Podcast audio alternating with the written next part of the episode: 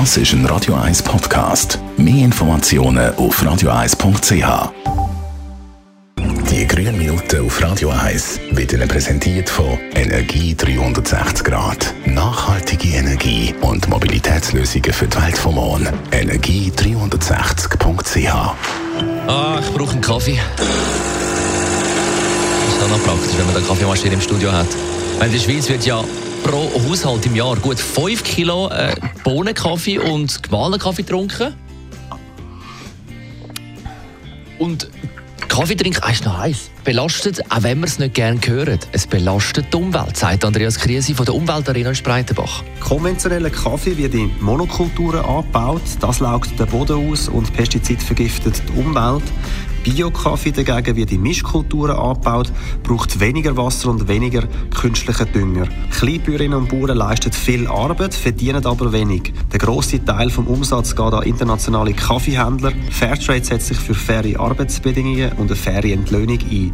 Darum sollte man sich beim Kauf auf das Bio- und Fairtrade-Label achten, um eine nachhaltige Produktion zu unterstützen. Was genau Kaffee ist denn so belastend für die Umwelt?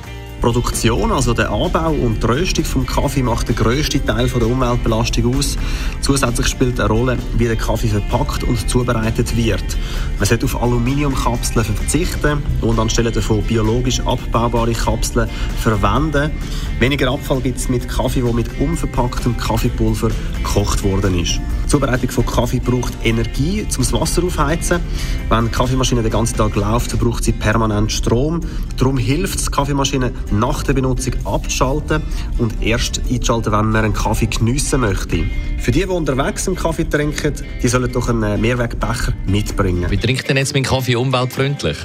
Ja, also am besten ist es, und ich weiß, dass Sie als Morgenshow-Moderator das nicht gerne hören, mhm. wäre es, wenn man gar keinen Kaffee trinkt. Darum als zweiten Tipp kann ich mitgeben, wenn man den Kaffee doch lieber schwarz oder wenn, dann mit Milch, dann mit Hafermilch statt mit Kuhmilch trinkt, dann ist die Belastung überschaubar. Besten Dank, Andreas Griesi von der Umweltarena in Spreitenbach. Die grünen Minuten auf Radio 1. Jederzeit auch zum Nachlesen auf radio1.ch. Eros Ramazzotti jetzt in voller Länge mit Cosa della Vita und im Anschluss. Das ist ein Radio 1 Podcast. Mehr Informationen auf radio1.ch.